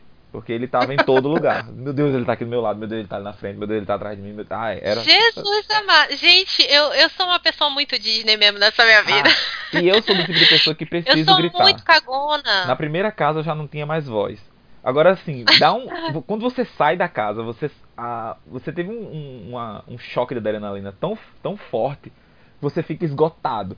Né? Você passa a fila. É verdade. Você passa a fila do- da, da próxima casa assim, em tempo de, de, de dormir na fila. Mas quando você entra na casa de novo, volta aquele, aquele rush de, de adrenalina. Você, é muito, muito, muito legal. E outra coisa, as casas elas não ficam, digamos assim, na, na área comum do parque, elas ficam mais no fundo do parque. Então, enquanto você está nas filas, você acaba vendo muito dos bastidores né, do, do Universal. Eu consegui ver o, o, o percurso do, do Hogwarts Express todinho ali, enquanto eu estava esperando a fila para entrar no, no Poltergeist. Legal. né? Então você vê muita coisa ali. Inclusive o prédio que agora é do, do Jimmy Fallon, ele era do Twister, né? Então tem, Uhum. tem uma, uma porta atrás, como se fosse aquelas portas de que, que recebe mercadoria. Aí tem escrito assim, Beware Twister Inside. Sabe? Tem várias, várias coisinhas ali pelo fundo que, que você não vê né, no, no dia a dia. É, o- Ah. um grande diferencial entre o Halloween do, do, do Halloween Horror Nights de Orlando pro de Hollywood, eu acho que o de, o de Orlando é maior, é, tem mais casas, é uma outra ambientação, mas o de, o de Hollywood, é, para quem não conhece, o, o parque Hollywood, do Universal Studios de Hollywood, ele é o original, é o primeiro, que ele surgiu por conta dos estúdios do Universal Exato, que estão lá. Exato. Começou com o passeio de trem que tinha ó, por, pelos estúdios, e aí eles construíram o parque do lado. Então, se você vai no parque Universal Studios Hollywood, você pode fazer o tram tour que você passa por dentro dos estúdios, dos cenários que foram usados em vários filmes, e é muito legal. Real, né? E no Halloween Horror Nights, você algumas dessas casas você tem que pegar o, o, o trenzinho e você desce no meio de um cenário. Então, quando eu estive lá, foi fantástico, porque tem um cenário que está lá até hoje, que é. Acho que é do Guerra dos Mundos, do, do Tom Cruise Uhum. quando cai um avião que fica tudo destruído, um monte de um campo de destroços de avião, e, e esse campo de destroços está lá. E aí, uma do, um das, das experiências de, de casa de terror era lá, a gente andando pelo meio desses destroços e um monte de pala de aço demoníaco tentando dar susto na gente. Nossa Puta, foi. Uau. Foi fantástico, foi muito legal. Ah, fantástico, olha ele aí. gente, Puta experiência, meu. pra mim ia ser um negócio horrível, gente. Pelo amor de Deus, eu sou muito cagona, eu não ia conseguir dormir por um ano. Eu não, não, não, não, é- eu, ainda bem que existe o Halloween da Disney, que é bonitinho, você pega chocolate, Exato. você pega doce. É, é outra pegada. é outra coisa. Assim, eu- às vezes eu tenho até curiosidade, sabe, de ir pro, da Universe, mas eu acho que eu ia, eu ia infartar lá, eu acho. Eu não ia, Nem, eu não ia aguentar. nem Stranger Things fez você ir. Eu pensei até por causa de Stranger Things mesmo, mas não sei não, hein? Não sei. não sei se eu ia conseguir, não. É. Stranger Things eu gosto, mas assim, a maioria das coisas eu nunca nem assisti lá. Eu acho que eu só assisti The Walking Dead e Stranger Things. O resto eu não assisti. esses- Eu não assisto filmes de terror. O Exorcista eu assisti também. Ah. Foi o último filme de terror que eu assisti na minha vida. Eu tinha 12 anos. A Jo odeia também, até hoje ela me xinga pelo que eu fiz ela passar no Halloween Horror Nights. Olha aí, a Ju me entende, tá vendo? Por que que ela não tá nessa conversa? vou, vou fazer um protesto pra próxima vez a Ju ter que participar. Não quero nem saber com a timidez dela. Eu, vou- eu vou, eu vou dar o telefone e vocês ligam direto pra ela, tá? Então tá bom. Porque aí pelo menos ela me defende, poxa. pra não ser a única cagona aqui. Nessa, Não, mas eu sou cagão conversa. também, mas eu, eu encaro.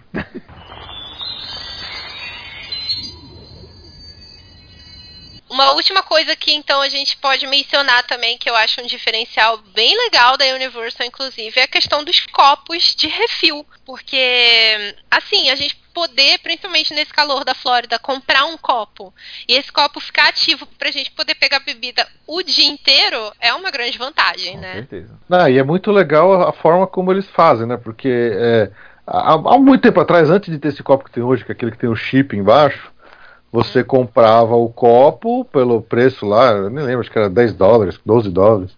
E aí você pagava um dólar, um e pouquinho, pra encher ele toda vez. Uhum. Acabava sendo barato. Mas depois que eles criaram esse, que eu acho que é o freestyle, né? Que eles chamam, da Coca-Cola, É. é um copo que tem um chip embaixo, e na hora que você coloca na máquina, ele lê o chip, quer dizer, ele sabe se seu copo está ativo ou não para aquele dia. Ele custa um pouco mais caro para você comprar ele, que ele é um copo mais robusto, né? Ele é até meio térmico. E aí você vai lá, você se serve do que você quiser naquele manualmente ali, naquela máquina que dá para você misturar. Mais de 27 mil 60 refrigerantes é, diferentes. Exato. É, é uma loucura. E aí acho que você, se você encher uma vez, você só vai poder encher de novo dali a 10 minutos. Mas você pode quantas vezes quiser, vai enchendo. E, é. e ele é meio caro, acho que é 16, 17 dólares para você comprar esse copo. Mas aí no dia seguinte ele não vai funcionar mais, mas você só paga a reativação dele, que é 6 dólares, se eu não me engano. 6 ou 7 É, eu não me dólares. lembro exatamente quanto que é a reativação, mas é bem mais barato do que o, o- obviamente o valor do copo e do que você iria gastar comprando Isso. bebida no parque, porque assim, não é Exatamente. só você, você pode dividir essa bebida com as pessoas também. Sim, né, que estão com você. E além disso, você fica com o copo, o copo é muito legal e você pode levar de volta, porque assim, a gente tem copo aqui que tem três anos, ele ainda funciona, ele ainda serve. Então não é assim, ah, todo mês tem um copo novo, toda semana, é, todo ano tem um copo novo. Não, o copo que você comprou, você pode voltar no que vem usar ele, que vai vai estar valendo ainda, é só, é só pagar a reativação. A gente já trouxe o copo de volta pro Brasil, voltamos dois anos depois, levamos de aqui o mesmo copo e só pagou a reativação dele, foi excelente. Exatamente. Então eu acho isso uma super vantagem que a Disney deveria ter. E eu acho, eu posso estar muito enganada, gente, porque faz muito tempo isso. Eu tinha 12 anos, mas em 98, quando eu vim, eles tinham um negócio parecido. Pelo menos pra quem ficava no Hotel Disney. Porque eu lembro que eu tinha uma caneca Sim, dessa sim. e eu usava essa caneca no, no, no parque. É, mas isso é só pro Hotel Disney e a caneca do Hotel Disney hoje não vale no parque, só vale no hotel. Mas valia nos parques, né? Se eu não me É, engano, hoje, tinha um hoje em dia não mais. Uhum. Hoje é, em hoje dia em não dia mais. não vale mais, infelizmente. O mesmo mas também é um... acontece com balde de pipoca, né ou não? Sim, na... O balde de pipoca no Universal, você paga o refil, acho que é um dólar. Você compra o balde de pipoca souvenir e você paga depois só um dólar pra ficar enchendo de pipoca, o que é uma ótima, porque se você compra um balde de pipoca souvenir desse copo, inicialmente pode ser meio, meio caro, mas se você for repetir dois, três dias, o Universal Studios for ficar voltando com essas mesmas coisas lá, isso vai baratear bem o seu, digamos, seus snacks durante o dia. Eu acho que vale muito a pena. É, mas eu acho que pipoca com relação à Disney é a mesma coisa, né? A Disney também tem refil de pipoca, eu acho que é um dólar também. Tem, agora tem. Você compra o, o balde de pipoca e você pode ir pagando bem baratinho, assim, também, e vai, Sim. vai pegando refil. Ai, gente, o Bem mundo bom. gastronômico ali, eu não tenho, consigo comer pipoca no parque. Né? Assim, pipoca na verdade nunca é muito meu meu snack favorito, não, mas. Ah, é, é tão gostosinha a pipoca do parque lá. é, mas é bem gostosa, realmente é bem gostosa a pipoca. Tá, A gente tava falando do parque ser no meio do, do, do mundo. Eu, eu pensei agora, porque eu me, a primeira vez que eu fui sozinho, eu fui, eu fiquei hospedado no Rosen Inn, no é, é, closest to Universal que eles chamam.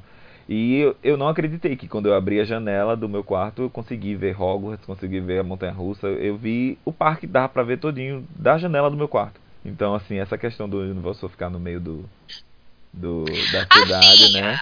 Você tem É, essa visão a- do mundo real, digamos assim, fora, né? Exato.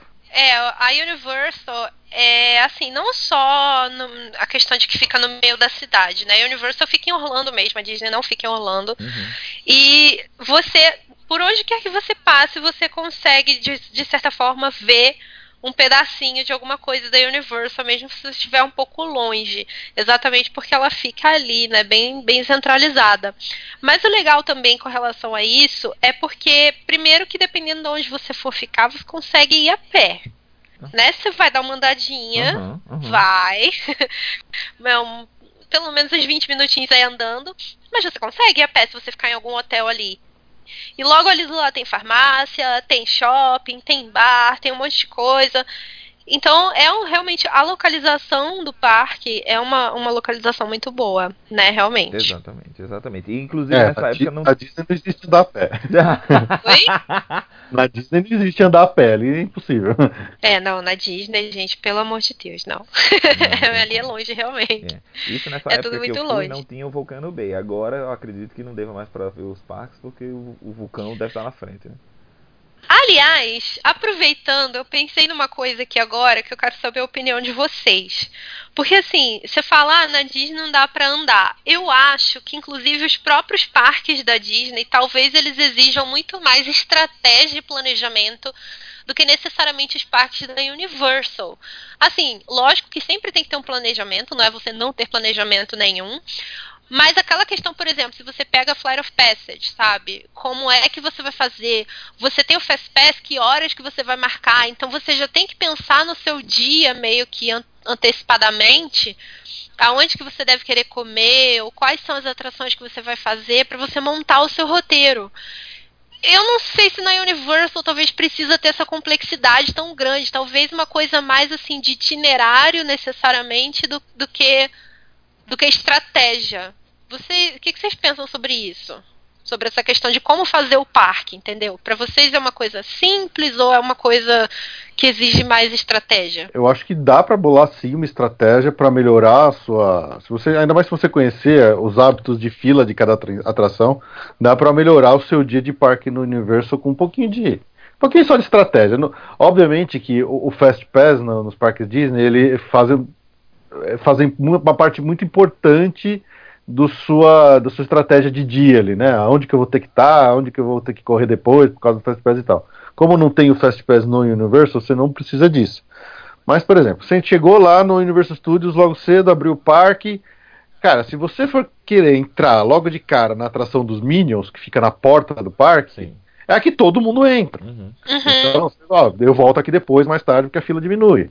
Então, o que você faz? Então, eu vou ali no, na Rocket. A Rocket também tá perto, mas, pô, tá cheia, tem, tem Single Rider, então vamos no Single Rider. Uhum. O que, que eu e a Ju Uhum. fazemos? Transformers. coisa que a gente precisa fazer. A gente corre para a múmia. Que a múmia fica vazia logo cedo. Então a gente corre lá, dá quatro, cinco voltas seguidas na múmia. e aí quando a gente sai dela, ela tá começando a encher, aí a gente vai para os outros parques. Ah, uma coisa que eu acho que hoje é muito importante pensar na sua estratégia de dia lá no- no- nos parques do Universal é o Hogwarts Express. Sim. Porque é, é, é uma atração, mas também é um meio de transporte para você trocar de parque. Se você vai querer fazer os dois parques no mesmo dia, se não vai querer, se você vai querer fazer o Hogwarts Express só como uma, uma atração, então muita gente acaba deixando, por exemplo, para usar o Hog- Hogwarts Express no final do dia só para trocar de parque e depois sair.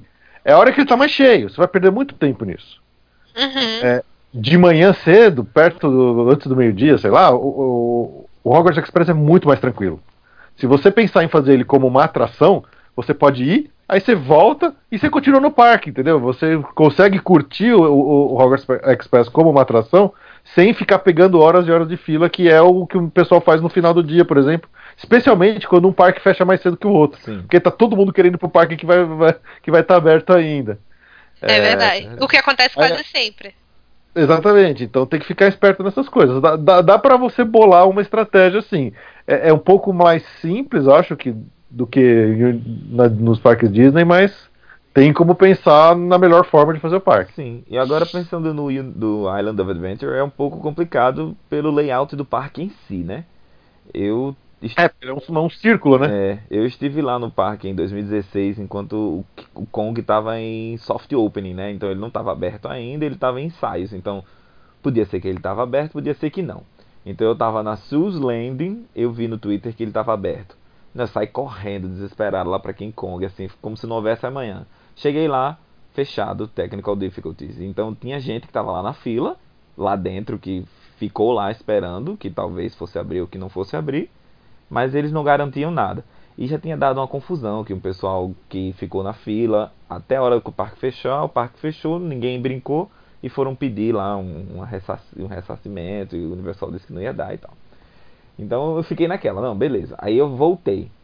Voltei lá pra Sue's Landing. Quando eu cheguei lá, disse que abriu de novo. Lá e voltei eu correndo, quer dizer, o layout do parque é um pouco complicado. É um pouco complicado, né? Pra fazer, eu digo, É essa questão de estratégia, né? quem, quem, ah, você deve ir no Harry Potter assim que chega. Então você corta a Susan e vai pra Harry Potter. Beleza. Depois de Harry Potter, você vai pra onde? Ah, vamos fazer a Marvel. De, volta pra Marvel. E pra ir pra Marvel você tem que passar pela. Nossa senhora, pelo já cansei. World. Você tem que passar pelo, pelo Toontown, né? Que é bem complicado mesmo. É, a gente não costuma entrar e correr do direito pro Harry Potter, porque também é horário que fica muito cheio. A gente sempre deixa pra ir no final de tarde, que acaba sendo um pouco mais tranquilo. Exatamente. É, assim, eu acho, isso que o Felipe falou, realmente tudo tem, tem muito a ver, esse negócio dos Minions principalmente, porque realmente, meu Deus do céu, os Minions têm muita fila no começo do dia. Logo é a primeira atração, então todo sim, mundo sim. quer ir direto pra ela. Eu acredito que até no e decorrer tem, do dia também, né? É, é uma atração, assim, eu acho que você pode tirar pelos Minions assim que você entra no parque. Se você não tem o aplicativo, você vê se o parque tá cheio ou vazio através da fila dos Minions. Uhum. Porque se a fila dos Minions tiver, tipo, 10 minutos, 15 minutos, o parque tá vazio. Não tem ninguém.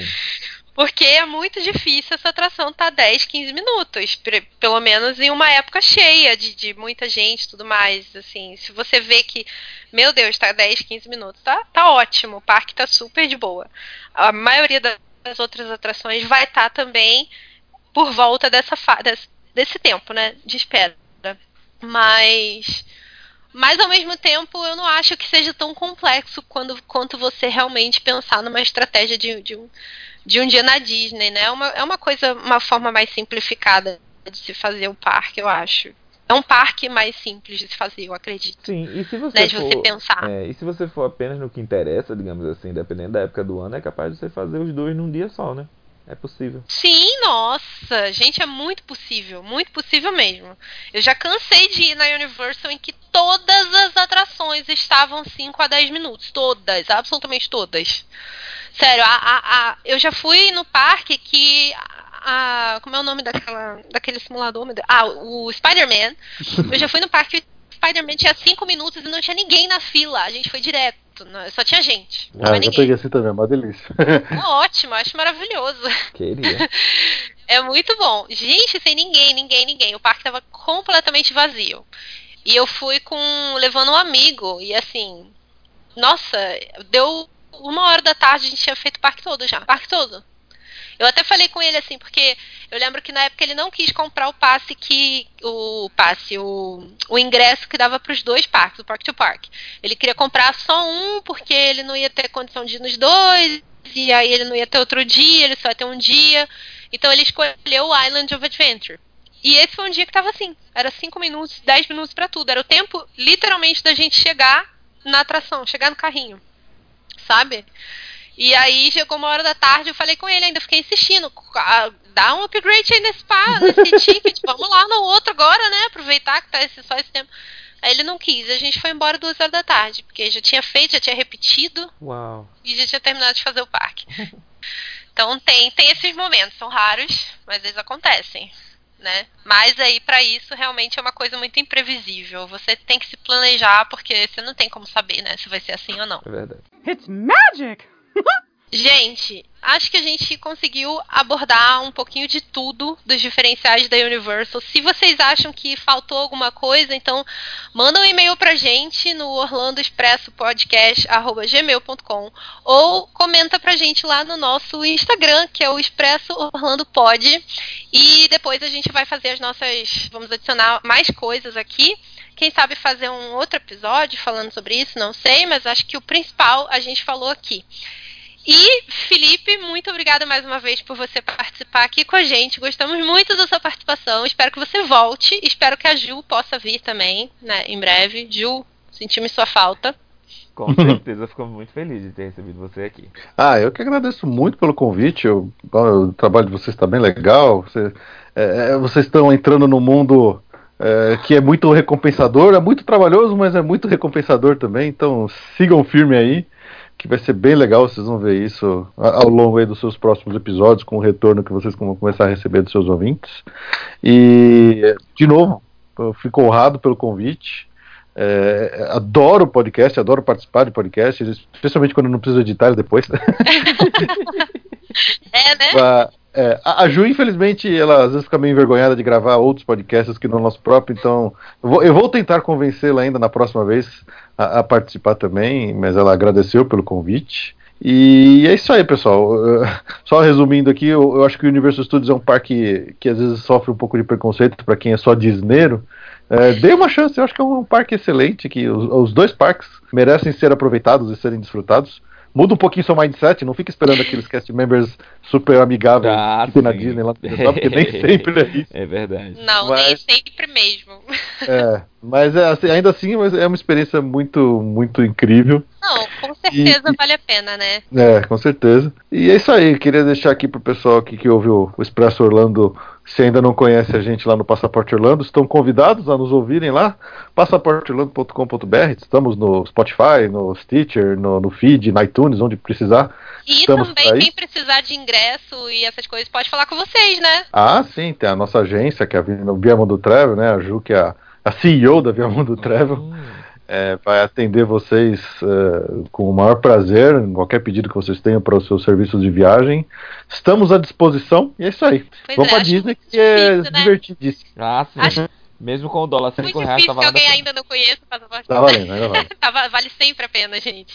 E assim, uma coisa só que eu queria dizer antes da gente encerrar é que, gente, é muito, muito importante que ninguém faça comparações. Eu sei que muita gente faz essas comparações, é, é inevitável, mas cada um tem a sua particularidade, cada um tem o seu estilo, cada um tem a sua forma de fazer e os dois são parques maravilhosos. Vocês precisam conhecer tudo, né? Ah, vamos falar do Exato. SeaWorld. Não, vamos falar disso hoje.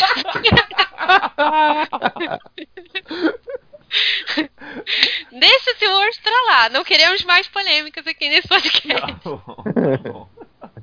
Gente, mais uma vez, Felipe, obrigado. Obrigado a todo mundo que ouviu. Um beijo pra vocês e até o próximo episódio. Valeu, um prazer. Até a próxima. Ah,